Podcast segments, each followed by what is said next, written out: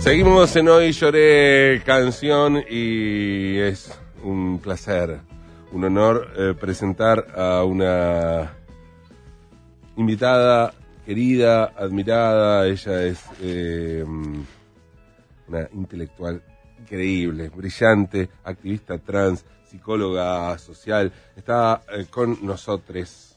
¿Está bien así? Sí. Marlene Guayar. Muy buenas noches. ¿Qué haces, Marlene? Acá, hola, buenas noches. Encantada siempre.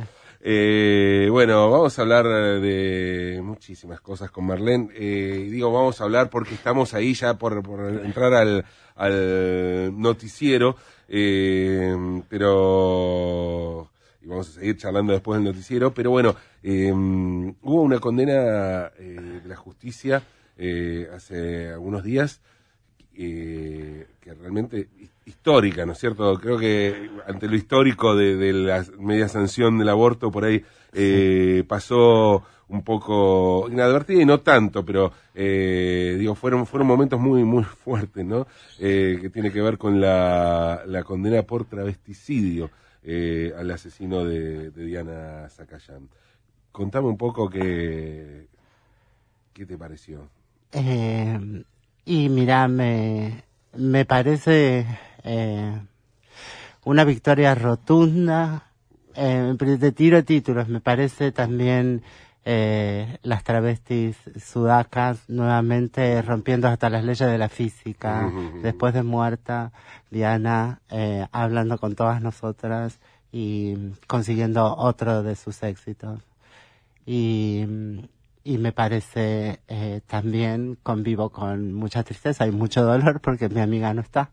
Eh, y, y, y eso, eh, entre otras cosas, me, eh, me generó otra, otras tranquilidades y otras alegrías porque me, me veía muy, eh, muy inst- instada, no quiero decir obligada, instada a acompañar a Sai, a la familia eh, y todo este proceso que se llevara a cabo de la mejor manera posible, estar ahí observando, viendo que, eh, que el jurado se sienta observado.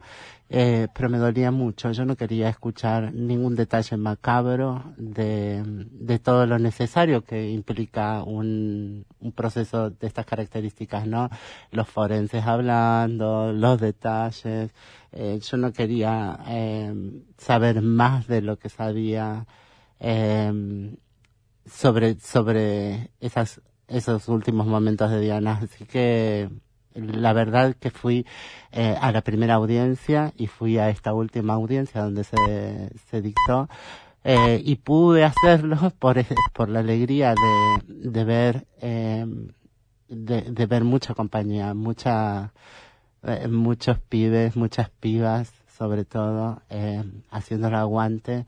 Entonces realmente pude evaluar que, que mi presencia puntual eh, no era importante y, y para mí era más importante preservarme de esa parte. Después, eh, eh, supongo que se viene todo, eh, todo un trabajo de análisis, pero será sobre lo escrito, a ver qué, qué, qué emite como fundamentos el jurado y, y con más tiempo después eh, veremos qué han dicho los diferentes creyentes y demás, pero eh, esto.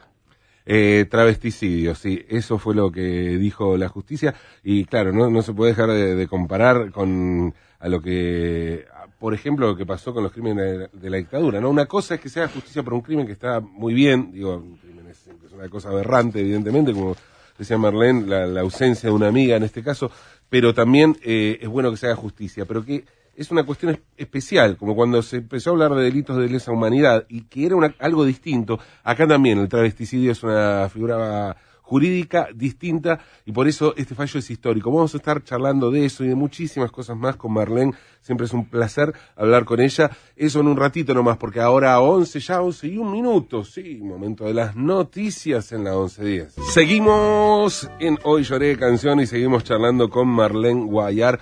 Eh, Marlene, eh, ¿qué implica? Eh, el travesticidio. Yo antes hablaba, ¿no? De esta, de esta cuestión de, de, las implicancias que tuvieron la incorporación de la, del delito de lesa humanidad, de tomar conciencia de eso, ¿no? De los crímenes durante la dictadura. Eh, y claro, tiene que ver con agravantes, con agravantes, eh, con ensañamiento por la condición de, de una persona. Eh, ¿qué, ¿Qué marca esto y qué crees que tiene de, histórico este fallo? Em, mira, el, travesticidio eh, marca eh, o, o, devela el crimen de odio. Y entonces ahí se abre todo, todo un tema de que eh, aquello que habilitaría al, al criminal, al asesino, los criminales y asesinos, sería todo un entramado social, cultural, que, hace que la persona en cuestión asesinada eh, esté devaluada como, como sujeto y sea solo un objeto. Eh, y, el, feminismo lo viene trabajando mucho respecto de eh, sos mi mujer y puedo matarte, puedo, puedo golpearte, puedo dominarte. acá hay, son otras claves. Acá eh, son otras claves eh, bastante específicas la, de las travestis porque em, en este caso había una relación previa también y había una confianza con el asesino, pero puede que no, puede que vayas caminando hacia la verdulería del frente en, el, en la Ferrer y una patota te mate porque considera que, que no se sujeta eh, de derecho porque cree que le ensucias el barrio, piensa que sos una degenerada, piensa que sos un criminal, piensa que sos un agente patológico, ¿no? Entonces, eh, creen arrogar, creen que, que, pueden arrogarse el derecho de eliminarte, como si, si fueses una cosa, ¿no? Y entonces, eh, todo esto de específico implica en el discurso jurídico, eh, pero que hay todo una lectura social que debemos hacer. Eh, y, y la verdad que tiene trascendencia histórica porque a mí me, yo me acordaba de Malva. Malva, Malva es una de las travestis más viejas que, que nos acompañó, por ejemplo, en el proyecto del Teje. Escribía para el Teje, ella eh, eh, murió casi con 97 años y, y había vivido desde, eh, desde la década del 50. Entonces vio mucha Argentina, mucho político, mucha eh, odio eh, en instancias en donde el país eh, venía organizándose eh, de manera higienista, lombrosiana, desde lo criminológico, lo, patológico, lo psiquiátrico, lo médico, ahí todo, todo mezclado para generar estos sujetos despreciables o criminales. ¿No? infancia en la calle, que era judicializada, encerrada, tildada como criminales natos, entre otras cosas la juventud en general, eh, y entre otros los, homosexuales, las travestis, las transexuales, perversas. ¿Y, qué cambió? ¿Qué sentís que eh, cambió en los últimos tiempos? Digo, habiendo cambiado, habiendo habido tantos cambios en cuanto a lo legal, en lo social, ¿ese cambio es real o es, eh, digo, en la calle? ¿Ese cambio es real? ¿Hay un cambio? es, es la palabra cambio. No, no, no, lo entiende, ¿no? Sí. eh, eh, y sí, es, es, eh, es rizomático, digamos, digamos, eh, eh, acá eh, a Marlene Guayar, que vive en Caballito, digamos, que, que se, que va en el subte de Caballito hasta el Ministerio de Trabajo, y es difícil que le pasen cosas graves, ¿no? eh, más de una mirada tendenciosa o asquerosa, qué sé yo, es difícil que me pasen cosas. Eh, ahora, si nos apartamos hacia, no sé, hacia Villa Lugano, si cruzamos la General Paz, eh, si estamos paradas en una esquina trabajando, prostituyéndonos como única alternativa, qué sé yo, es, es mucho más factible que nos sucedan cosas. Eh, si eh, si nuestro, nuestra pareja ocasional es machista, eh, si está consumiendo drogas y le pegó mal, eh, qué sé yo, muchas cosas hacen que... Entonces, eh, esto ha cambiado, digo, me acaban de ofrecer el asiento em, porque se sentó mi compañero que veníamos eh, y porque él seguía en el subte yo me bajaba. Eh, el, el, pibe del lado me ofreció el asiento para sentarme. Señora, ¿quiere sentarse? y entonces digo, algunas cosas y en algunos en algunos territorios puntuales, cuidados higiénicos han cambiado. Eh, lo que tenemos que hacer es que cambien, eh, que eh, llegar a ser Islandia, donde no, hay fuerzas aéreas, donde no hay ejército. Digamos, esto no nos pasa, no nos pasa porque nos atraviesa aparte la clase, la etnia, en, en donde estamos paradas. Dato clave en Islandia, primera generación que se declara atea. Una, generación de ateos en, Islandia. ¿eh? Estamos pensando muy... Eh, está bien, 350 mil personas, y son pocos, está bien, pero... Pero, pero lo han logrado, digo, el laboratorio existe y da pruebas eh, y son claramente científicas, eh, como para interpelar el cientificismo a nivel global, porque, porque bueno, esto, si lo, eh, las maneras en que nos vienen manejando supuestamente ciencias jurídicas, ciencias, exactas, como la manera, viene fracasando atrozmente. Eh, entonces, eh, digo, ¿son poquitos ellos o nosotros somos extremadamente muchos? Me acuerdo de, haber hablado con vos eh, apenas se sancionó la ley de identidad de género, que a priori yo, claro, sin entender nada, y te pido, decime si digo alguna bestialidad, sé que estoy, estamos, eh, eh, o me siento aprendiendo constantemente, ¿no? Pero al principio, claro, pensás, uy, mirá qué bien esto. Y te, te dije, es una cagada esto. es una cagada.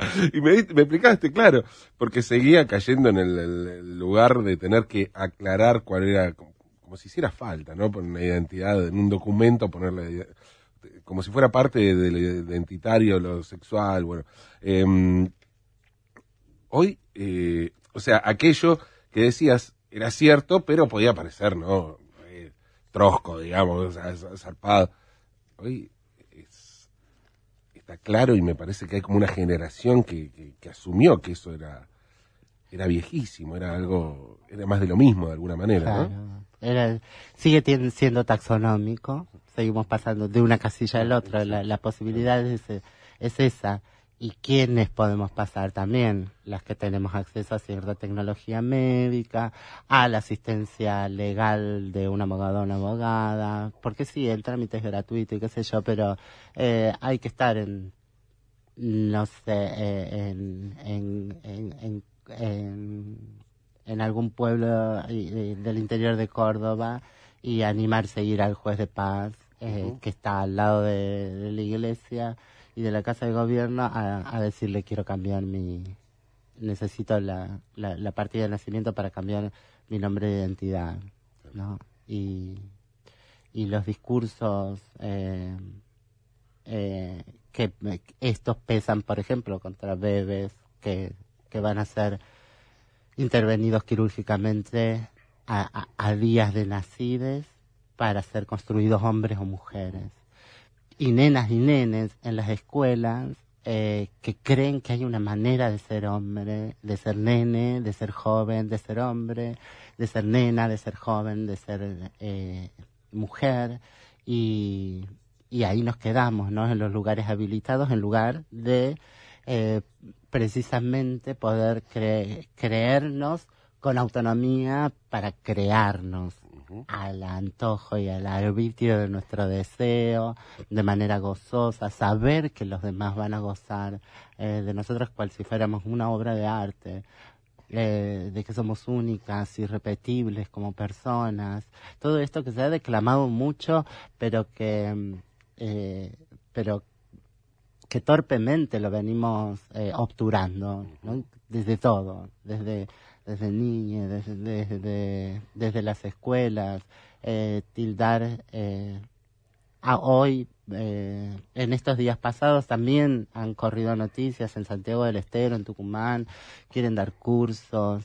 eh, con, con carga docente, con puntaje docente, para que mm, para advertir sobre la pornografía de la educación sexual integral. Y ya la educación sexual integral nosotras tenemos mucho para decir eh, en contra para estallarla no eh, pero pero al menos eso porque porque una propone un material pero también están los niños y niñas que que van a preguntar no que van a interpelar. Eh, veía también cosas que, que, pasan ¿no? Eh, en el cotidiano. Eh, ha llegado a las redes un, cura en Italia bautizando, pegándole al bebé para que se calme, ¿no? Eh, y la gente pone ahí el coso. No pretendo mucho hablar o cuestionar, salvo sí ponerle límites a este tipo de sujetos nefastos a mí lo que me llama terrible y poderosamente la atención, lo que me alarma y me asusta es la poca reacción de papá y mamá. ¿No? En retirarte la criatura. Eh, primero desconfiar de estas ceremonias institucionalosas que pueden hacerse en casa de manera de manera dulce, amable, si, si tenés, eh, si querés tener eh, ritos y, y, y símbolos que, que, son tan necesarios para nosotras y nosotros como seres humanos, como tener un piso por donde caminar, no, no, no vamos por lugares eh, que no que sobre eh, no volamos, necesitamos un mm. piso. Veamos qué pisos caminamos. Estamos con Marlene Guayar, eh, activista trans, eh, psicóloga social, bueno, fue fundadora de, del Teje, primer periódico trans eh, de Argentina seguro, creo que mundial. Mundial, ¿no? Sí, sí, totalmente. Mucho antes que Islandia. Toma, Islandia, no existís. eh, Marlene, eh, hablabas recién, bueno, de nosotros, y hay toda una cuestión con el, con el lenguaje. Eh, ¿Se juega algo central realmente en el, lenguaje? ¿Se juega una, situación de poder eh, real? Porque, ¿viste? Se, caricaturiza también mucho esto, por temor, por temor también a cambios, que ello. O, sí, está la caricatura, pero está también el temor, ¿viste? Ay, ¿qué hago? Y yo soy reprogre, pero no, no me sale hablar así, y tengo que pensar, y tengo que traducir permanentemente, o sea, un montón de cosas. Miedo. No, no yo, eh, me contaron. pero ¿cómo, ¿cómo, es? Mira, eh, yo me, me, pongo a ver en, en lenguaje original una película de Netflix de Venezuela o de México y me cuesta al oído me cuesta entender el mismo español eh, que supuestamente hablamos y que no es el mismo eh, y tal. Digo, el, yo sí habló hace mucho tiempo el Congreso de la Lengua, de las lenguas. Bueno, son las lenguas. Eh, y en eso hay cuestiones que, que, no sé, la Real Academia Española, los lingüistas, los semiólogos, creen tener potestad de eh, de, de, advertirnos que no se puede, que hay reglas, que esto, que el otro. La verdad que históricamente eh, quienes, quienes han ido dando, amasando y dándole vida a las lenguas que eh, han sido los pueblos, por decir, ¿no? Las poblaciones, eh, ahí se va creando en el estar, en el, en el confrontar y, y está buenísimo que eh, que al menos queden en el lugar de lo vetusto, de lo viejo. Llegan muy tarde eh, con, sus, con sus pretensiones y solo se hace ver que no sirven para un cazzo. Sí, sí, sí, por supuesto. A ver, la, Real Academia eh, eh, ha, aprobado términos como la calor. Hoy se puede decir la calor, ellos. Un término que por ahí nuestra abuela decían la calor, abuela decía la calor y siempre me parecía como raro. Eh, y sin embargo se aprobó eso. En una época se decía obscuro, por ejemplo, y después pasó a ser oscuro.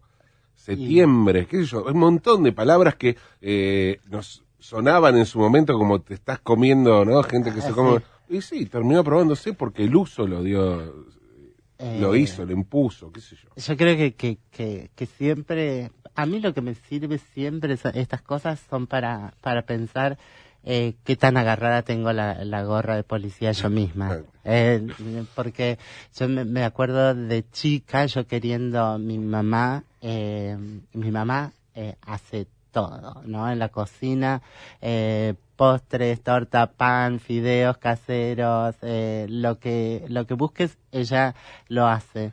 Y yo eh, queriendo manejar sobre todo no sé, ¿por qué tengo que poner un huevo? ¿Qué le, qué le da a, a, la, a una masa eh, el, de condiciones el huevo, el azúcar, que consigo?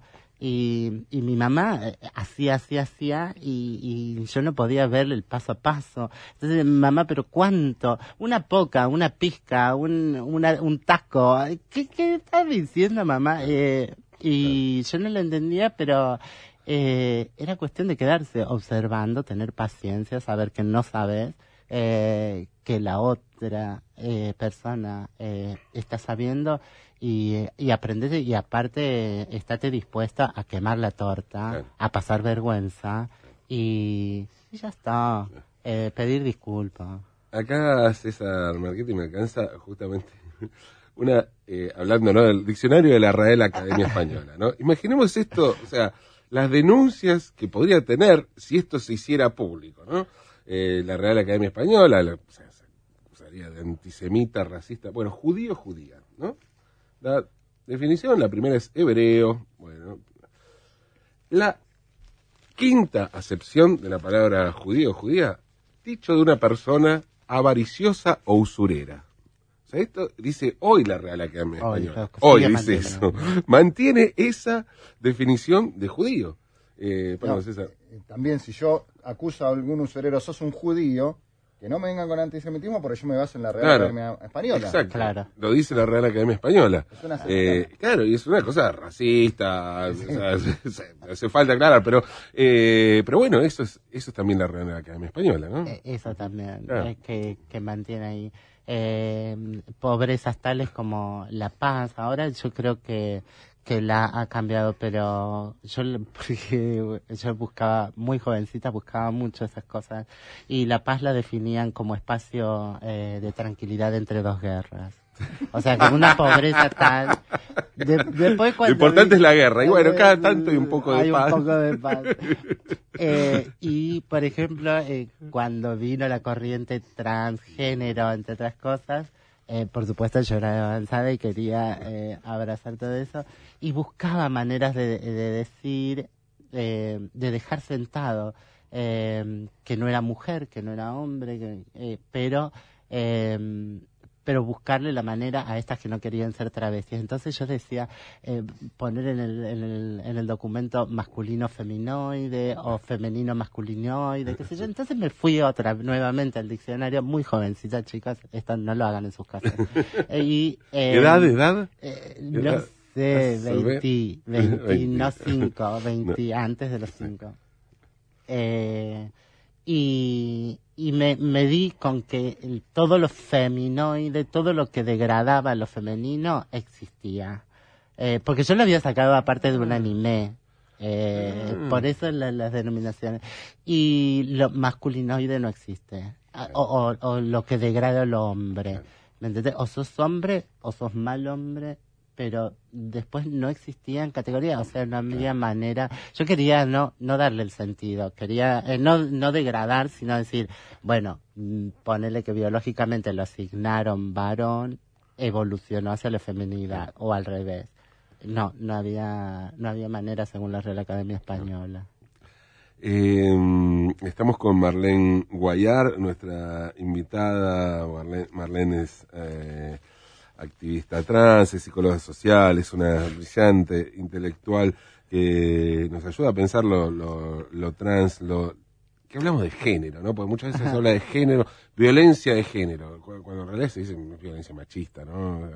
Eh, y, y además hay que siempre aclarar cuando hablamos con Marlene que si ustedes buscan, ustedes la googlean, ponen en Google Marlene Gua y ya te aparece Marlene Guayar, Gerardo Sofovich, ¿no? O sea, fue quien venció a Gerardo Sofovich en televisión.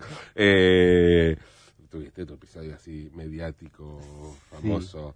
Eh, Marlene, te, quería preguntar, antes hablaste de, nombraste del tema de la prostitución, ¿cómo, cómo ves la, prostitución? Viste que hay como un, es un tema que, por ejemplo, divide al, al, feminismo, a, todos los movimientos. Sí, a todos los movimientos. ¿Qué? Contame vos cómo...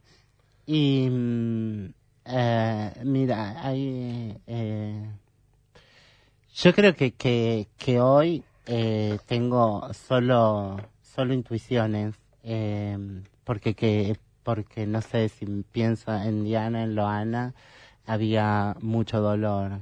Eh, si pienso en mí, eh, ya hay como mucha vagancia. En principio hubo mucha tristeza porque yo tenía que enfrentarme al imaginario de mi papá y de mi mamá eh, que tenían como lo peor, ellos no tenían problema con que fuera travesti, pero que no me vaya de casa, que no sea prostituta, eh, que no me manoseen, que no, que, que no me enferme, que no me golpeen, que no me encarcelen, o sea, eh, y, y para mí esta, esa era la posibilidad de, en ese momento la única posibilidad de independencia económica, entonces eh, vamos a tomar el toro por las astas, tengo que hacer esto, bueno, vamos a ver cómo lo hacemos. Y, y me supe rodear y supe cosas, pero yo era vaguita, yo, yo te trabajaba poco, yo te huía del policía cuando decía a las cinco pasas a buscar la plata, yo a las cuatro y media estaba en cualquier lado, entonces después mm, no me perdonaban y caía presa más que las otras cosas, siempre chamuchaba, siempre tenía, eh, tenía eh, maneras de cosas, venían con dos pesos con cincuenta y como sabían chamullar me quedaba toda la noche, qué sé yo. Eh, no fue un lugar eh, extremadamente padecido por mí.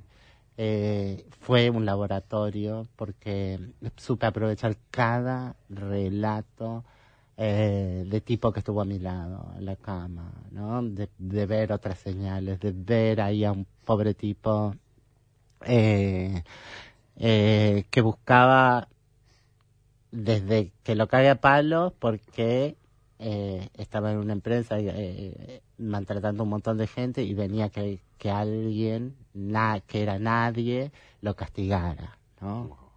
Eh, y también estuve con el que quería, quería revivir eternamente algo que le gustaba, como la violación por parte de un tío,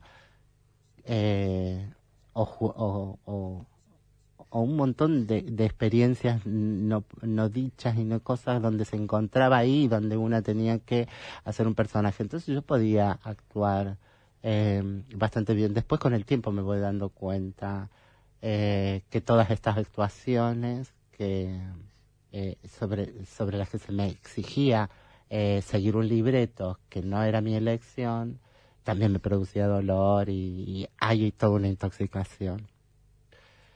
Eh, si eso le sumas la persecución policial, la pobreza, un montón de cosas, eh, pero digamos, eh, yo hoy respecto a la prostitución, tengo, quiero discutirle precisamente al patriarcado el punto de inicio. El punto de inicio jurídico dice esto, abolicionista, reglamentarista, prohibicionista. Bueno, yo eso quiero discutir. ¿Por qué son solo estos tres sistemas y no otros? Eh, y discutirles por qué la mayoría de las prostitutas, la mayoría de quienes ejercen la prostitución somos feminidades o mujeres, por qué somos tercermundistas, eh, por, qué, por exportamos prostitución, por qué permitimos la prostitución infantil, eh, un montón de cosas. ¿Por qué queremos decirles, eh, queremos imponer desde los lugares más progresistas, como los fondos internacionales para organismos de derechos humanos y tal, que fomenten el, una de las dos corrientes, o el abolicionismo o el reglamentarismo, que sean trabajadoras. ¿Por qué trabajadoras? Digo, si nosotras demostramos, yo eh, en mi accionar y todas mis compañeras que, que he podido convivir, hemos sido empresarias jamás trabajadoras. Y al decir trabajadora ya estás diciendo hay alguien que tiene el medio de producción.